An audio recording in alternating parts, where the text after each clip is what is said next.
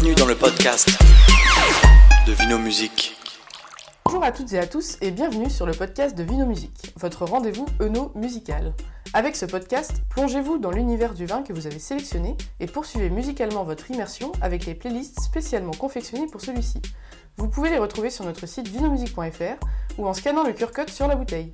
Le but de ce podcast est de parler du vin avec la personne qui l'a fait. Aujourd'hui, je suis avec Modestie Banchereau au château de la Colonière sur la commune de Martigny-Briand pour parler de son gros lot rosé. Bonjour Modestie, ça va? Bonjour, oui, très bien, et toi? Très très bien. Pour les personnes qui nous écoutent et qui sont arrivées sur le podcast grâce au QR code sur la bouteille, préparez-vous à déguster. Avant ça, parlons un peu du domaine. Alors Modestie, est-ce que vous pouvez euh, vous dire en quelques mots votre histoire, votre parcours euh, qui vous a amené jusqu'ici? Alors euh, moi je suis originaire de l'Anjou, euh, mais j'ai été faire mes études sur Bordeaux. Donc j'ai fait des études d'ingénieur viticole et euh, j'ai passé en parallèle mon diplôme d'œnologue euh, de France. Euh, Suite à ces études, je suis revenue à mes sources en venant travailler pendant 5 ans pour un domaine viticole à Chalonnes-sur-Loire. euh, où j'ai travaillé euh, uniquement en production, donc j'avais la responsabilité de 20 hectares de vignes et je m'occupais euh, de toute la partie vinification. Et donc euh, suite à ces 5 années, j'ai été contactée donc, par les propriétaires de la calonnière euh, pour venir prendre la gérance de l'exploitation. Donc actuellement, je suis responsable d'exploitation, donc je m'occupe du domaine viticole dans la globalité. Donc de, de la production du raisin, de la vinification avec Michel, et puis ensuite toute la partie commercialisation et puis gestion euh, globale. D'accord. Et donc c'est vous euh, qui choisissez quel vin vous avez envie de faire euh, sur euh, l'année ou... Oui, du coup, euh, je... enfin, moi j'ai une idée assez précise des vins que je veux faire. Et ensuite, euh, c'est en discussion avec Michel, donc le, le responsable de cave, euh, où euh, lui connaît très bien du coup les parcelles, euh, les- le potentiel des parcelles. Et donc, euh, on arrive à, à orienter euh, plus ou moins euh, les parcelles en fonction des, des objectifs de type de vin qu'on veut faire. D'accord. Euh, Donc Michel, oui, vous dites ça fait longtemps qu'il est donc sur ce domaine-là? Oui, Michel, ça va faire presque 12 ans qu'il est au domaine. Donc, il a travaillé d'abord sur la partie vigne. Et puis, à partir de 2015, euh, il a pris également la partie cave en responsabilité. Donc, il connaît extrêmement bien les parcelles. On l'appelle la mémoire vive du domaine. D'accord. Et euh, donc vous, vous êtes arrivé ici euh, il n'y a pas très longtemps. Non, je suis arrivée en 2021. Donc début d'année 2021. Donc euh, pendant un an, en fait, on a restructuré toute la, toute la société, donc avec la fille de l'ancien propriétaire, donc qui avait repris la succession de son papa à la tête du domaine. Donc on a repris toute la partie étiquette, type de vin, positionnement produit. Et euh, c'est enfin, la grosse décision aussi qu'on a prise euh, avec toute l'équipe, euh, c'est le passage en bio du domaine. Et donc le domaine ici, vous savez à peu près que- depuis quand il existe? Alors, euh, les plus anciens documents qu'on a, c'est euh, autour du XVIe siècle. Euh, les premières vignes, enfin les premières traces de vignes qu'on a, c'est des plantations au XVIe siècle. Et donc, euh, il y a eu pas mal de successions euh, de, de propriétaires du château. Et les dernières, enfin les premières médailles, on va dire, euh, dont on a un, un document, euh, elles datent de 1853. Ça oui. remonte. Donc euh, pour ceux qui nous écoutent, vous ne pouvez pas le voir, mais il y a un très beau château à côté. Oui. Le château a été construit donc en même temps que. Alors, il, a été- il était déjà présent avant la plantation des vignes. ok. Donc c'était c'était le château emblématique euh, de la ville. Et euh, en- à partir du XVIe siècle, en fait, la famille Patry euh, a, plan- a commencé à planter des vignes sur la propriété. Toutes vos vignes sont autour euh, donc, Oui. du château, donc les 20 hectares, c'est ça? Oui, il y a une vingtaine d'hectares, c'est ça. Ça. Oui. Donc on va un peu plus parler du rosé, donc Oui. le gros rosé qu'on est venu déguster aujourd'hui. Oui. Euh, Est-ce que vous pouvez un peu nous expliquer euh, en fait ce que vous avez eu envie de faire et ce qui vous a donné envie de faire ce rosé-là Je suis vraiment une adepte de la vinification des rosés. Alors, c'est pas forcément le vin le plus simple à faire, euh, mais euh, on prend beaucoup de plaisir à le faire. Donc, euh, ce qu'on voulait, c'était euh, d'avoir un, rosé sec, mais qui soit très gourmand. Et euh, le plus compliqué dans un rosé, c'est la couleur. Et on souhaitait pouvoir avoir une couleur très pâle. Donc, euh, la chance qu'on a sur le domaine, c'est d'avoir du gros lot Alors du gros lot gris et du gros lot noir. Euh, donc un cépage très aromatique. Et le gros lot gris, en fait, ça va être notre base de rosé pour avoir la couleur la plus pâle possible.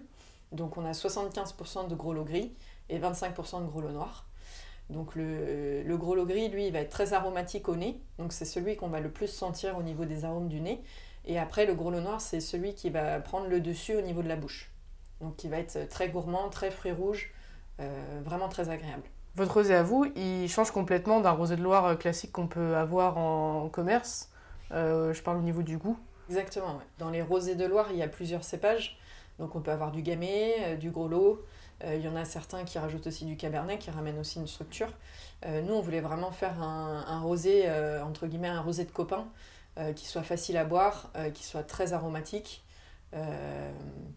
Et c'est vrai que le 100% gros lot, euh, c'est pas forcément quelque chose qu'on voit partout. Euh, et ça a un caractère euh, très spécifique. Donc euh, ça nous permettait, oui, également aussi de nous démarquer par rapport aux voisins. euh.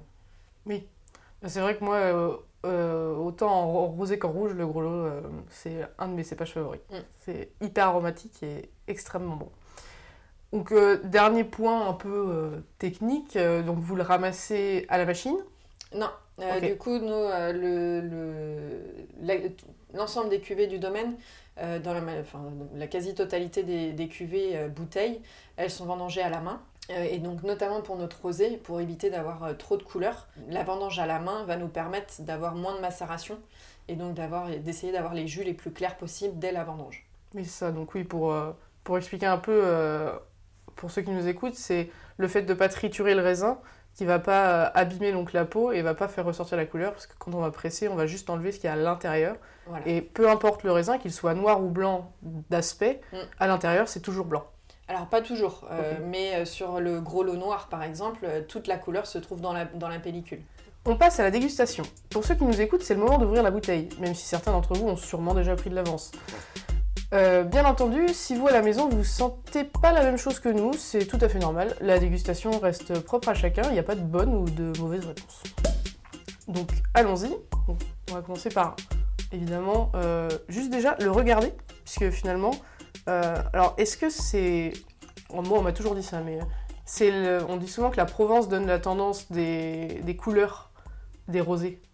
Alors oui, les... en fait, le, marché du rosé est beaucoup orienté euh, grâce à- aux, rosés de Provence, qui sont très connus euh, un peu partout dans le monde. Les gens associent euh, souvent la couleur du rosé à un type de rosé qu'ils vont vouloir goûter. Donc par exemple, les rosés de Provence sont connus pour être des rosés secs, et donc euh, très peu de couleurs, pour eux, c'est égal à un rosé sec. Alors qu'un rosé coloré, par exemple les cabernets d'Anjou chez nous, qui sont beaucoup plus marqués en couleurs, etc., euh, vont avoir plutôt une connotation à être des vins sucrés. C'est vrai que là il est très, il est très clair, il a, il a une belle couleur euh, rosée en fait. Là, on est sur euh, quasiment un, un rose pivoine, euh, donc assez clair. On est sur un, un rose qui est, un rosé qui est brillant, mais qui est très gourmand. Alors si on le sent, première chose c'est que ça sent bon. Donc c'est ce que j'expliquais tout à l'heure. Euh, nous, sur notre assemblage de gros lots, on a une grosse partie de gros lot gris, et c'est celui-ci qui va être très aromatique au nez. Donc on va être sur quelque chose qui est assez délicat, le, gros- le, le gros lot gris. On va être sur des arômes de fruits, de, donc de fruits euh, blancs, mais également des, des, des arômes de fleurs blanches euh, qui va être très délicat. Et après, en second nez, on va avoir le, le gros lot noir qui va prendre le dessus, euh, avec les, des petites notes de, de fraises des bois. Goûtons-le alors. Donc là, on, est bien sur un rosé sec. Il n'y a aucun sucre résiduel. Euh, cependant, on a quand même beaucoup d'arômes euh, de fruits rouges. Euh, donc ça, c'est le gros lot noir qui vraiment s'exprime au niveau de la bouche. Donc on est sur un rosé qui est, qui est très gourmand, euh, qui est très rond. On n'a pas le côté euh, trop dur d'un rosé sec. Ouais, c'est vrai qu'il est, enfin moi il m'emplit la bouche, il est tout doux. Mm. C'est presque comme une caresse dans la bouche quoi. Mm. Et c'est très appréciable. Ah, c'est un peu l'avantage de, de, de ce cépage-là. Enfin, le gros lot en général, c'est un, un, un cépage qui est très rond, qui n'a pas beaucoup d'amertume. Euh, donc, euh, on ne va pas avoir une énorme structure. Euh, mais par contre, on est sur un rosé qui est très frais, qui est, qui est, qui est très agréable. On va vraiment avoir quelque chose de plein. Et c'est, c'est- moi, c'est ce que j'aime dans les rosés, quoi. C'est ce que je recherche. Oui, puis bien frais en été, c'est toujours agréable. On Donc, C'est vrai qu'on a l'habitude de positionner le rosé sur euh, euh, le barbecue euh, en été. Oui. Mais euh, ce qui peut être intéressant avec celui-ci, qui est très aromatique, c'est de le positionner sur des plats qui sont un peu épicés. Euh, par exemple, un curry indien, ça marche très bien. Donc des fois, on- sur les plats épicés, on n'a pas forcément de la, de la concordance avec un vin rouge. Et c'est vrai que ce rosé-là euh, marche très bien avec ces plats-là, puisqu'il est très frais, très fruité. Et avec les plats épicés, ça marche très bien. Mm, C'est vrai que. Bah oui, c'est vrai qu'on n'y pense pas beaucoup, Mm. mais que le rosé.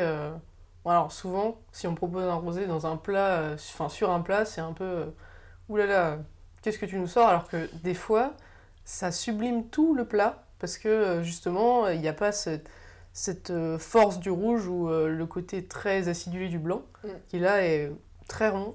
Moi, j'ai aussi tendance des fois à le mettre avec du saumon, le rosé. Oui. Et euh, alors, peut-être finalement une couleur similaire qui me dit dans mon cerveau que ça peut matcher, mais en général, ça matche très bien. Bah oui, parce que le saumon, du coup, c'est un poisson qui est, euh, qui est un peu gras. Euh, du coup, des fois, sur des blancs qui sont un peu structurés, on va avoir euh, ce côté un peu rond du vin, mais aussi ce côté gras du poisson. Alors que le rosé, ça va être un, un vin qui va être plutôt sur la fraîcheur, et donc qui va venir donner... Enfin, qui va venir réveiller en fait le saumon qui, qui, qui va être un peu lourd. Le rosé va venir vraiment le, le rehausser. Euh, on peut faire avec le, le saumon des, des sauces avec des baies roses euh, et, et donc euh, le rappel avec le rosé est, est juste formidable. Ça donne faim, tout ça. eh bien, en tout cas, merci Modestie. C'est déjà la fin de notre podcast. Et merci de m'avoir accueilli ici. Il n'y a pas de souci. Vous pouvez venir au domaine hein, pour déguster les autres cuvées. Pour rappel, le domaine est à Martigny-Briand, à 30 minutes en dessous d'Angers, au sud d'Angers. C'est ça. Euh, merci à tous de nous avoir écoutés. N'hésitez pas à écouter nos autres podcasts en lien avec les bouteilles Vino Musique.